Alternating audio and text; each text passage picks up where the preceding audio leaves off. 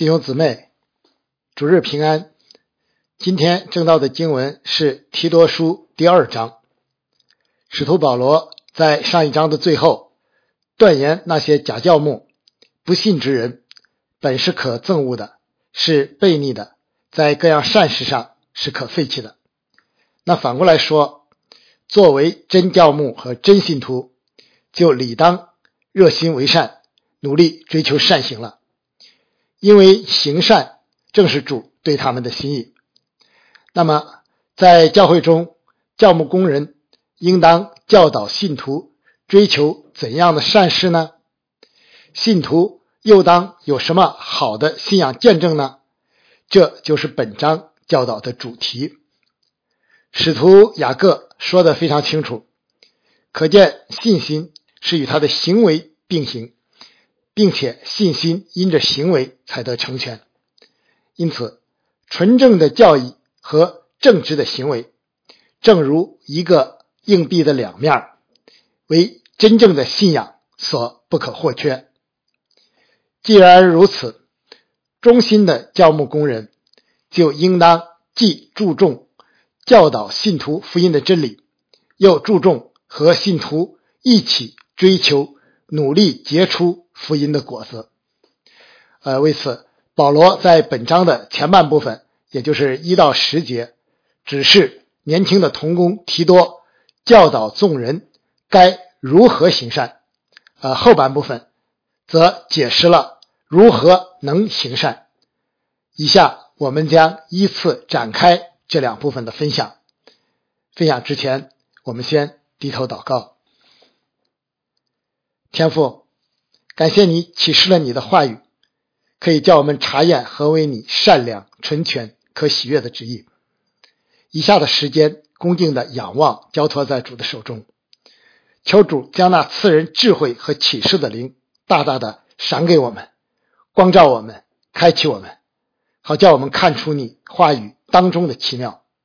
听我们的祷告，奉主耶稣基督的名，阿门。好，我们先看第一部分，如何行善，也就是一到第十节。教牧书信是保罗指导年轻的童工如何牧养会众、建造教会的，而教会则是由不同的群体组成的，自然就有不同的牧养要求。从这个意义上说，教会建造就是根据不同群体的特点。把各个群体分别建造起来，从而成为一个健全的身体。对于外在的善行，这种分别建造就更为明显。与给另一位年轻的童工提莫泰的指示类似，啊，见那个提莫泰前书第五章哈。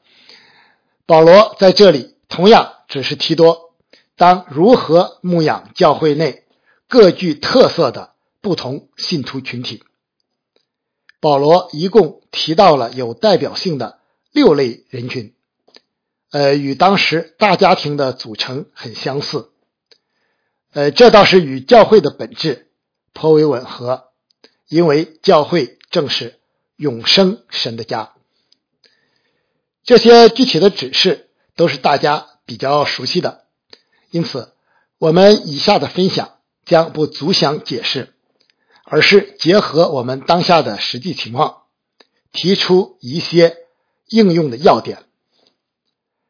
呃，首先是对老年人，我认为不仅包括老年弟兄，也包括老年姊妹。呃，这是教会中一个非常重要的群体。老年人一方面有丰富的人生阅历，比较沉稳成熟，但。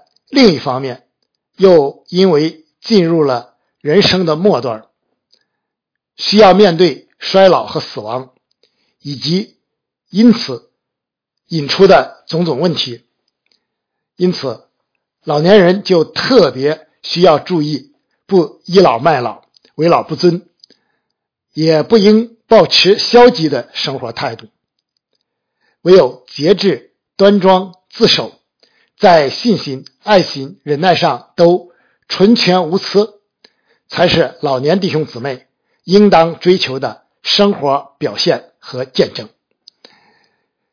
老年弟兄姊妹因着丰富的阅历和在世时光的短暂，理当在信仰上更为成熟，更多体会节制、端庄、自守的重要，从而更多持守与追求，却不应当将年龄、资历作为自恃的资本。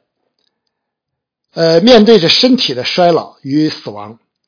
唯有信心、爱心、忍耐，才能显出外体虽然毁坏，内心却一天心思一天的美好见证，才能与世人分别开来，从而荣耀主的名。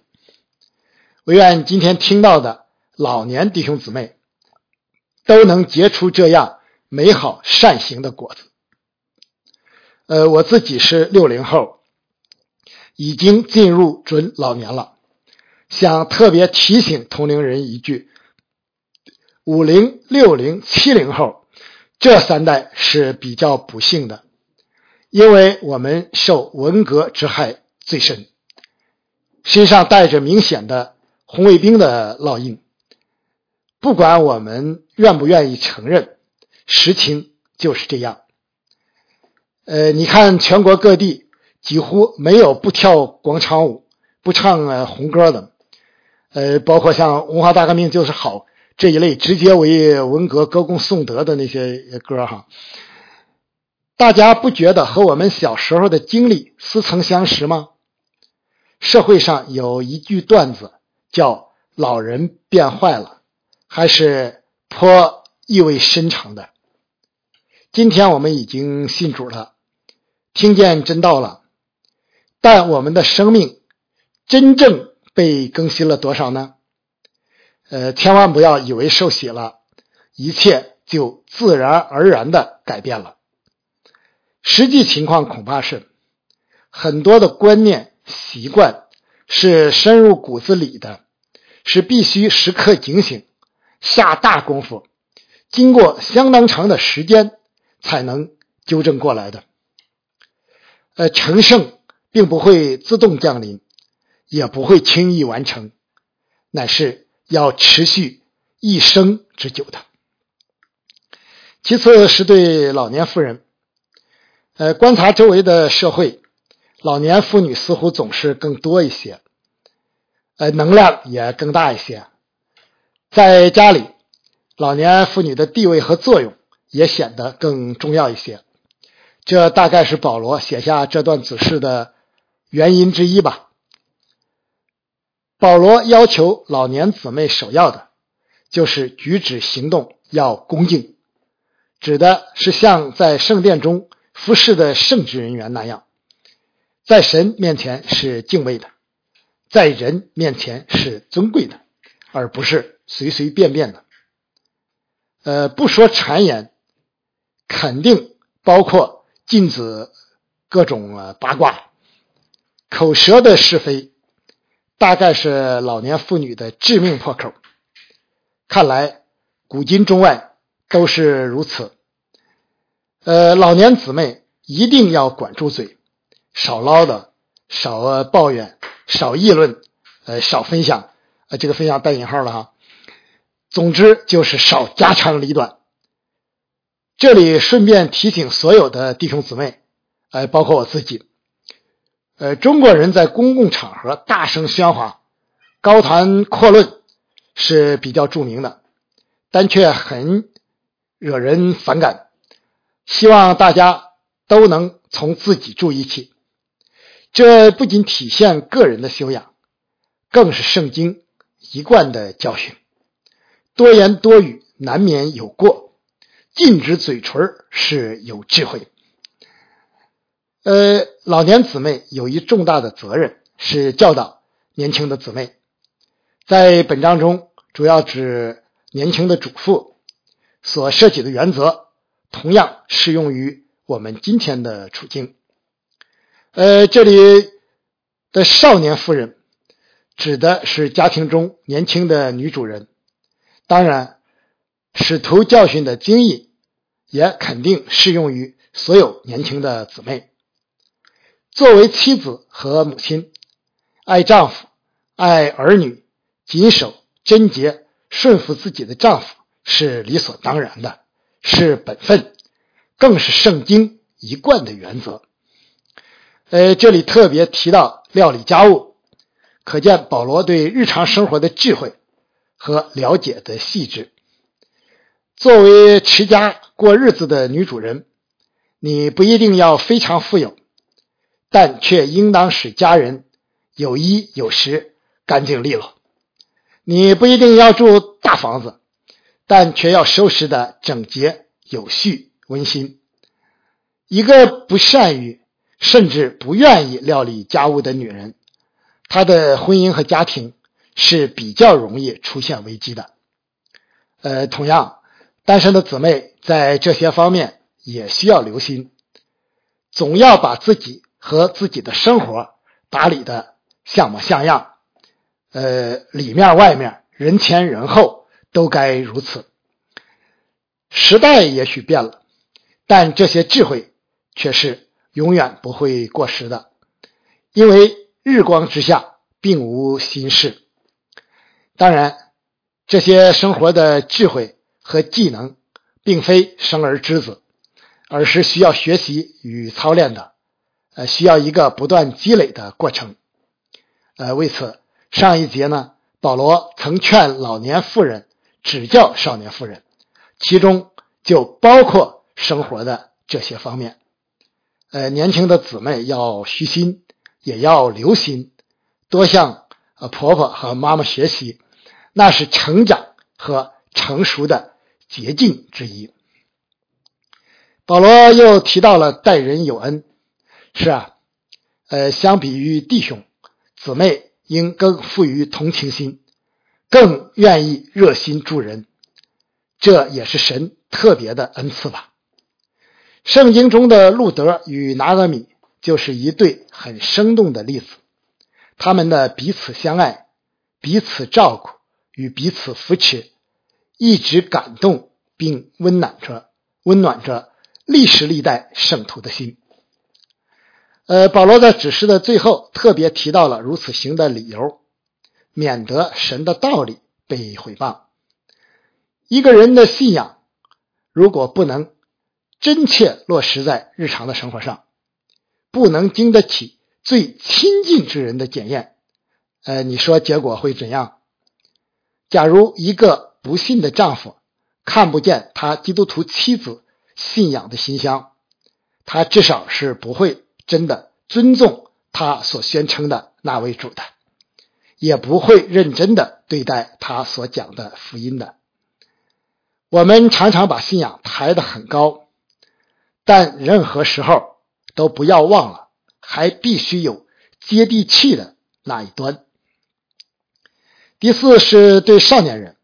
就是年轻的弟兄，保罗只有一句吩咐：要谨守。年轻人有热情，有冲劲儿，人生刚刚展开，这都是非常可贵的。但也正因如此，往往容易贸然行事。谨守是防止冲动的良药，良药，故当时常带在身边。大卫年轻的时候就能谨守，在扫罗、拿巴的世上都没有因冲动而犯罪，故能当大人。呃，只可惜他的儿子暗嫩却不争气，胜不过情欲，强奸了自己的妹妹。呃，不仅为自己招来了杀身之祸，而且引发了大卫统治期间最严重的一次危机。从前所写的圣经。都是为教训我们写的，叫我们因圣经所生的忍耐和安慰，可以得着盼望。年轻的弟兄们呢，要谨守。呃，说到谨守，我想给年轻的弟兄姊妹一点建议，就是努力养成有规律的生活习惯，在日常生活中保持自律，这将使你终身受益。这其中。养成有规律的属灵操练习惯，更是重中之重。神造日月，为的是定节令、日子、年岁，好让我们日出而作，日落而息。现在多少人的生活是颠倒混乱的呢？呃，手机有益，但离不开手机，恐怕就没有任何益处了。你的生活规律吗？如果不，那就赶紧开始矫正。呃，提多本身既是年轻人，又是教牧工人，保罗接下来的指示就是给这一类人的。呃，除了当谨守以外，提多首要的就是凡事要显出善行的榜样。尽管年轻，但作为教会工人，作为负责人和领袖，要求却是不可以降低的。提多和提摩太都如此。要求别人的，如果自己不能先做到，后果我们都清楚。如果自己都不能站住，牧养和建造弟兄姊妹又从何谈起呢？我最佩服保罗的其中一点就是，他敢于对信徒说：“你们该效法我，像我效法基督一样。”又说：“那美好的仗我已经打过了，当跑的路我已经跑尽了，所信的道我已经守住了。”呃，回顾我们自己的。服侍，你敢这样说吗？我是不敢。求主怜悯。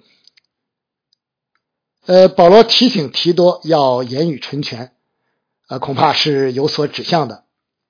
在克里特这样一个谎言、谗言充斥的社会中，这一点意义重大，但也实在不易做到。今天中国教会所处的环境，可能。比当年有过之而无不及，真话实话差不多快成为这个社会的奢侈品了，实在是可悲啊！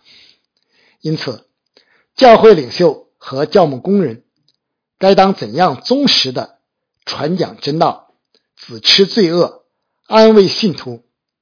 该当怎样从世界分别为圣？挑战实在是不小啊！呃，教牧工人只要忠心服侍，就一定有人反对。所有忠心服侍的人都会经历。呃，有些人，呃，教会内外都有哈，总是想方设法抓你的把柄，从而诋毁你、破坏你的工作。保罗自己一定深有体会，因此保罗在此提醒提多，也是提醒所有参与教会服侍的工人。只有在各方面都无可指责，才能叫那反对的人既无处可说我们的不是，便自觉羞愧。旧约时代的约瑟、但以理，新约时代的保罗都是榜样，主耶稣就更是毫无瑕疵了。最后是对仆人，对比于今天，就是一切处于权柄之下的人。任何一个社会都需要秩序，都无法避免上下级之分。家庭、工作单位、国家、教会都是如此。圣经在对在下位者的要求，一向是顺服、尊重在上位的。保罗要求仆人既不可顶撞他，也不可私拿东西。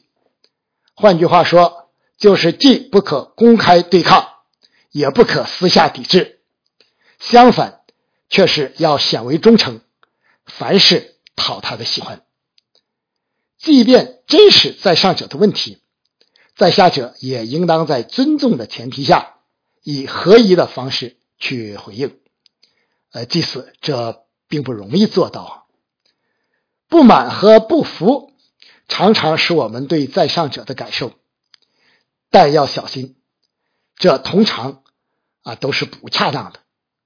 谁把你放在在下的位置上呢？仔细想一下，你究竟不满和不服的是谁？我想你一定会被吓着的。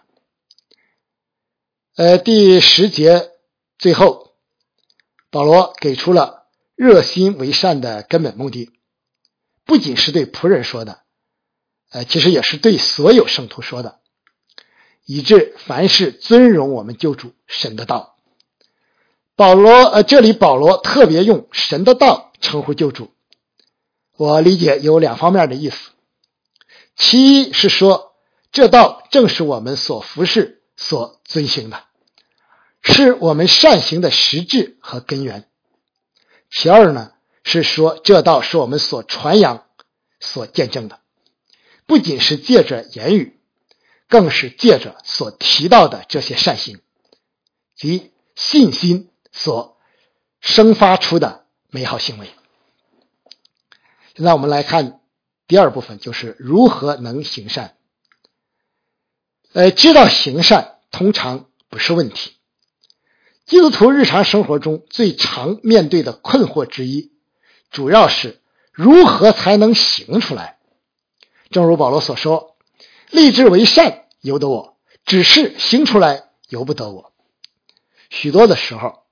我们不是不知道该如何行，而是做不到。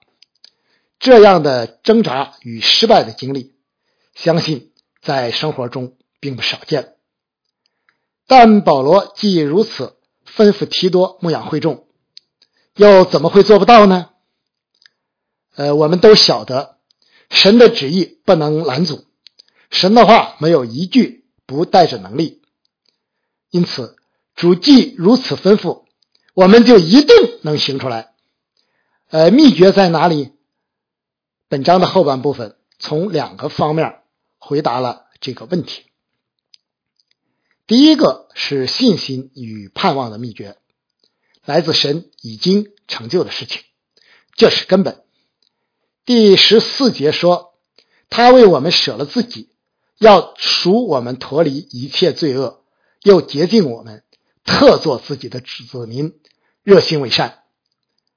主耶稣已经成就了救恩，圣灵也已经将这救恩实实在在的应用在我们的生命之中。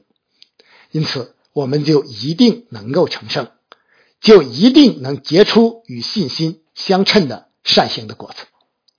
因为这福音本是神的大能，正如同一位使徒在另外一处。在另外一处所见证的，我靠着那加给我力量的，凡事都能做。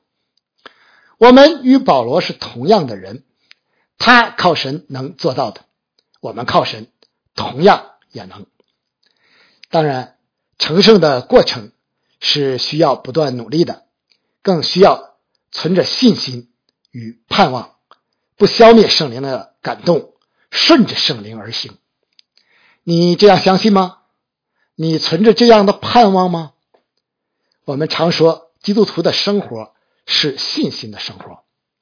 如果一味的盯着我们自己所经历的，就只能是灰心失望。但如果凭信心仰望神，在信心中看见神的旨意和工作，其结果就一定是那在你们心里。动了善功的，必成全这功，直到基督耶稣基督的日子。呃，第二个是恩典的秘诀，这同样是神已经显明的，是成圣生活的关键所在。神的恩典是通过以下两个途径影响、改变和更新我们的。其一是通过教训，呃，这个词原文的含义。比我们通常意义上的要强烈的多，所以现代中文译本将十二节翻译为：“这恩典训练我们弃绝不敬虔的行为和俗世的私欲，在世过着自直、自治、正直和敬虔的生活。”神的恩典显在我们身上，岂能是突然的呢？这恩典一定会教导、训练、更新我们的，从而让我们。在今世自守、公益、敬虔度日。呃，我们之所以常常感受不到，缺缺乏得胜的经历是原因之一。神不一定拿走我们眼前的困难，但却一定有丰盛的恩典，足够我们得胜。正因如此，当保罗求主挪去他身上的那根刺的时候，主的回答却是：“我的恩典够你用的，因为我的能力是在人的软弱上显得完全。”保罗靠主得胜了。我们呢？面对眼前的困难，我鼓励你得胜，得胜，再得胜。我们固然软弱，但别忘了，我们的主早已胜过了世界。其二是通过盼望，基督徒的生命最为精彩之处，就是我们总有盼望。正如保罗所说。如今长存的有信、有望、有爱，这三样其中最大的是爱。即使如今不完全，但见主面的时候总可以完全了。而那一天不久就会到来，呃，或者主来，或者我们回了天家。这是一个终极的盼望，却是实实在在肯定会得到的。不仅如此，就成圣的具体经历而言。呃，比如自首，只要顺着圣灵而行，致死肉体的私欲，阶段性的盼望同样是真实可靠的。只要还有盼望，失败就没有那么可怕，因为一切都可以从头再来。保罗在本章的最后一节叮嘱年轻的童工提多，一定要在牧养的事情上忠心，不惧怕任何人。正如叮嘱提莫泰的一样，因为教会工人有从主而来的权柄和能力。最后，我们以另一位使徒彼得相关的教训结束今天的正道，并作为我们回应的祷告。这段教训同样强调热心行善乃是每个基督徒，更是教会工人理当竭力追求的。你们若是热心行善，有谁害你们呢？你们就是为义受苦，也是有福的。不要怕人的威吓，也不要惊慌，只要心里尊主基督为圣。有人问你们心中盼望的缘由，就要常做准备，以温柔敬畏的心回答个人，存着无愧的良心，叫你们在何事上被毁谤。就在何事上可以叫那诬赖你们在基督里有好品行的人自觉羞愧。神的旨意若是叫你们因行善受苦，总强如因行恶受苦。因基督也曾一次为罪受苦，就是义的代替不义的，为要引我们到神面前。按着肉体说，他被致死；按着灵性说，他复活了。阿门。愿主保守、祝福他自己的守望教会，阿门。